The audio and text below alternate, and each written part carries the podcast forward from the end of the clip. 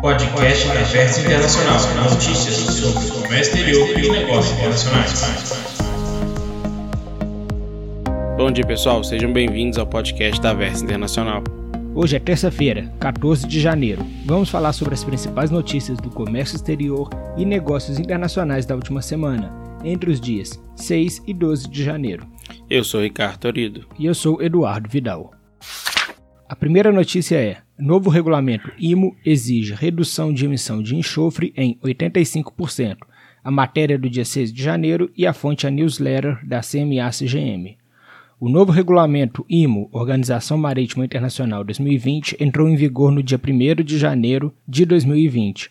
Todos os navios em todo o mundo terão que cumprir e reduzir suas emissões de enxofre em 85%.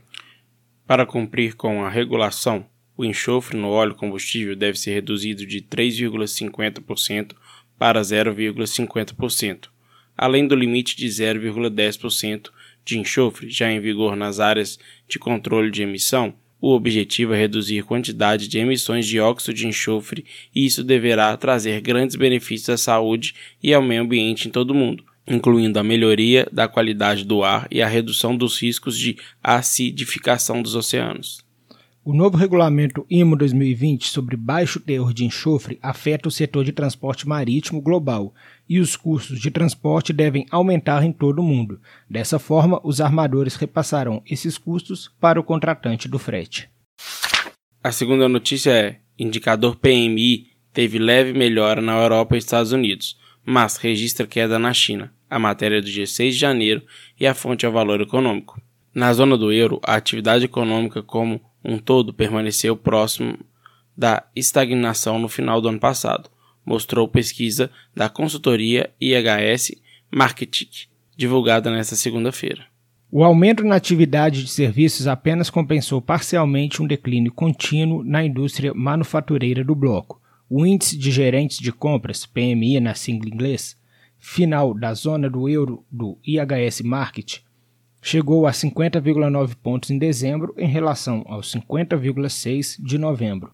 O resultado superou uma estimativa preliminar que sugeria nenhuma mudança. O PMI de serviço do bloco saltou para 52,8 em relação aos 51,9 pontos de novembro, acima da leitura preliminar de 52,4. Mas o índice de atividade industrial divulgado na semana passada mostrou retração pelo 11º mês consecutivo de, em dezembro. Na Alemanha, o PMI de serviço subiu para 52,9, confirmando a estimativa inicial. O PMI composto melhorou de 48,5 para 49,3. Na França, o PMI de serviço subiu para 52,4, confirmando também a estimativa inicial.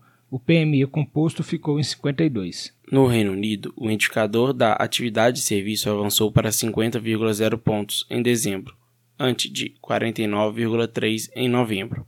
Além disso, a leitura final do PMI foi maior do que a estimativa anterior de dezembro, de 49,0. A estabilização foi ajudada pelo retorno dos pedidos e a criação de empregos também se fortaleceu.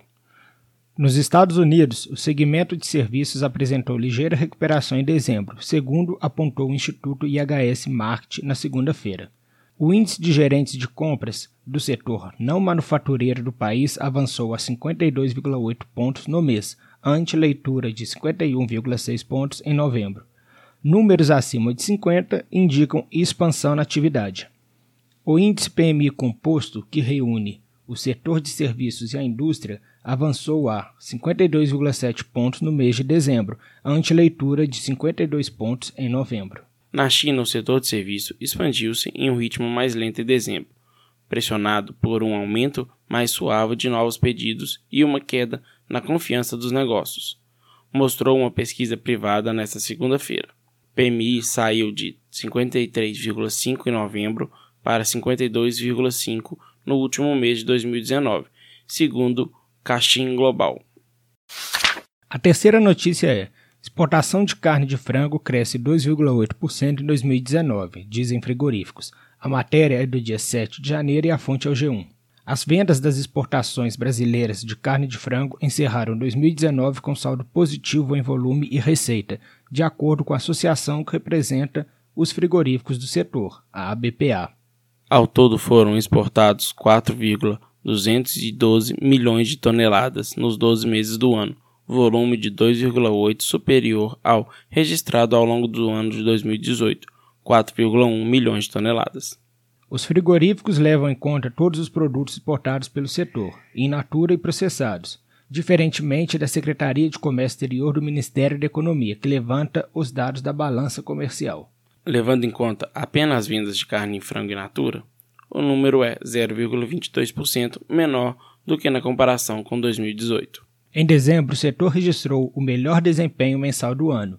Foram vendidas ao exterior 391,9 mil toneladas, número 11,2% superior às 352,5 mil toneladas efetivadas no último mês de 2018. Em receita, as vendas do setor em 2019 totalizaram 6,994 bilhões de dólares, número 6,4% superior alcançado em 2018, com 6,570 bilhões de dólares. Considerando apenas o mês de dezembro, a alta nas exportações chegou a 9,6%, com 636 milhões no último mês de 2019 contra 580,1 milhões de dólares registrados em dezembro de 2018. A China assumiu em 2019 a liderança entre os destinos internacionais da carne de frango do Brasil, com importações totais de 575,3 mil toneladas, volume 34% superior ao realizado em 2018 com 438 mil toneladas. Apenas em dezembro, o país asiático importou 72 mil toneladas, volume 94% superior ao efetivado no último mês de 2018. A quarta notícia é: exportação de carne bovina bate recorde em 2019. A matéria do dia 7 de janeiro e a fonte é UAU Economia.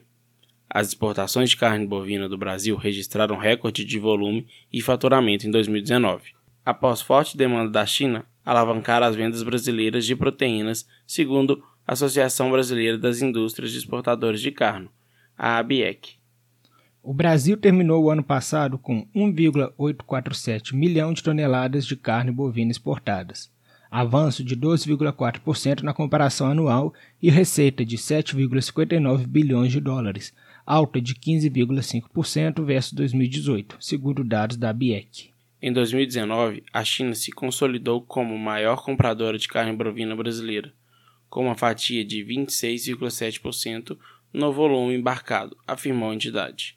Dessa forma, as exportações para o país asiático saltaram 53,2% em volume e 80% em receita na comparação com 2018, para 494.078 toneladas e 2,67 bilhões de dólares. Os dados fornecidos pela ABEC quanto à China não contabilizam as vendas para Hong Kong, segundo o principal mercado da proteína brasileira, que somaram 342.874 mil toneladas em 2019, retração de 3,1% contra 2018. A China enfrentou graves surtos de peste suína africana em 2019, que fizeram com que sua enorme criação de porcos recuasse em cerca de 40% e levaram o país a acelerar suas importações de proteínas. Assim, além do recorte para carne bovina, as exportações de carne suína do Brasil também atingiram o máximo histórico em 2019, conforme dados divulgados pela Associação Brasileira de Proteína Animal, ABPA. A quinta notícia é: vice-premier chinês vai aos Estados Unidos na próxima semana para assinar acordo. A matéria é do dia 9 de janeiro e a fonte é o valor econômico. Bom, tendo em conta que a matéria é da semana passada, o vice-premier chinês Liu He já se encontra em Washington para a assinatura da fase 1 do acordo comercial.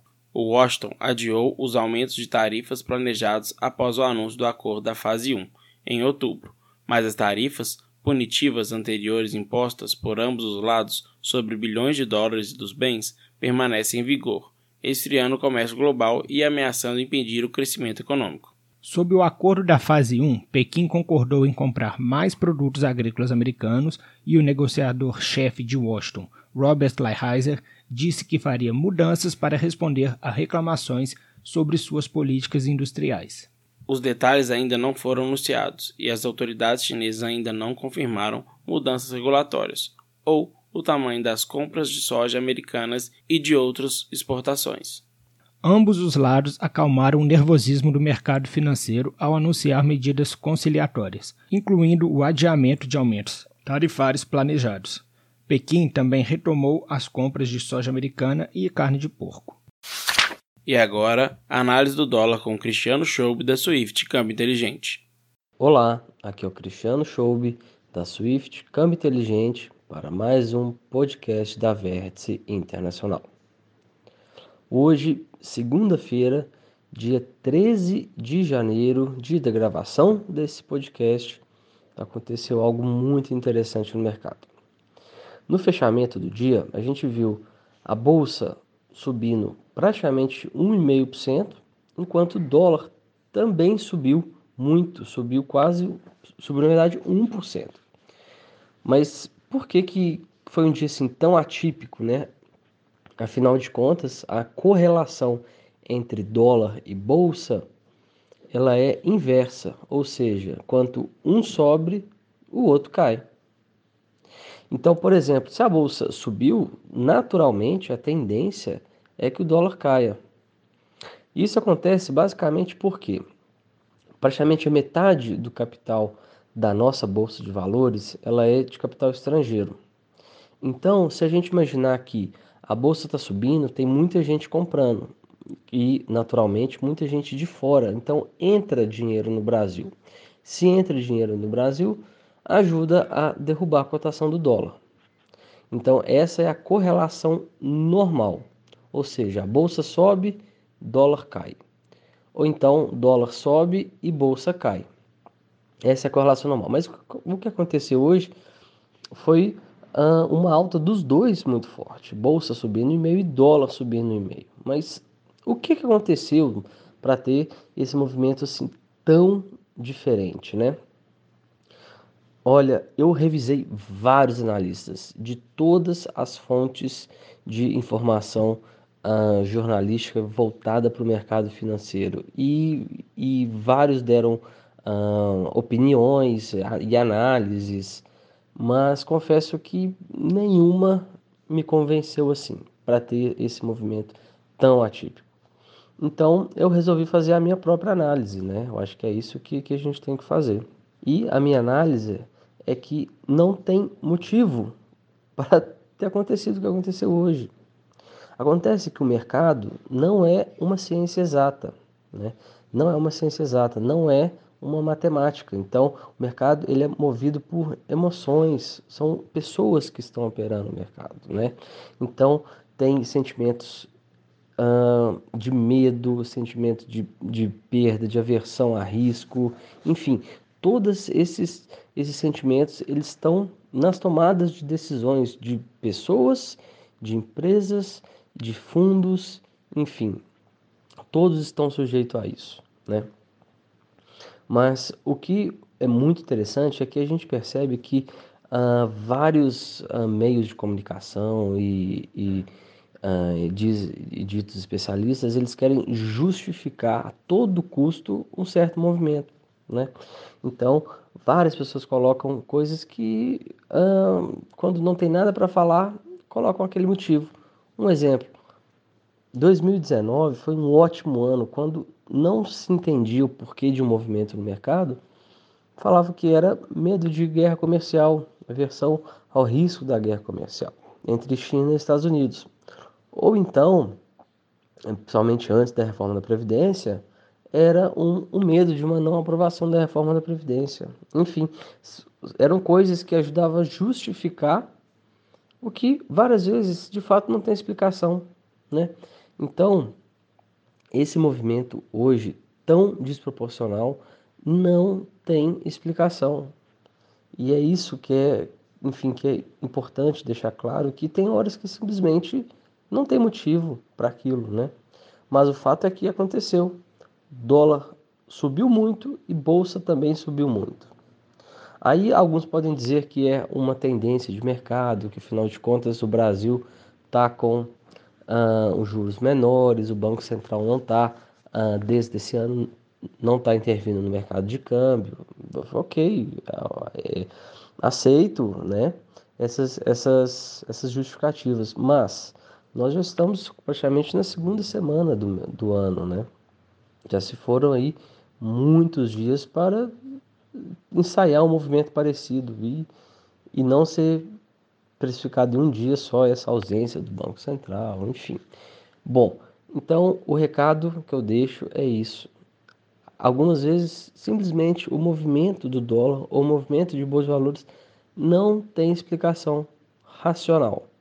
Esse é o mercado e quem está operando no mercado tem que saber isso e não simplesmente comprar qualquer informação que, eles, eh, que vocês encontrem por aí nesses meios de, de comunicação. É muito importante filtrar e ter um critério. Muito obrigado, pessoal da Vértice, e um grande abraço. Muito obrigado a todos por terem escutado o podcast da Vértice Internacional. Nos vemos na próxima semana. Muito obrigado e até o próximo podcast.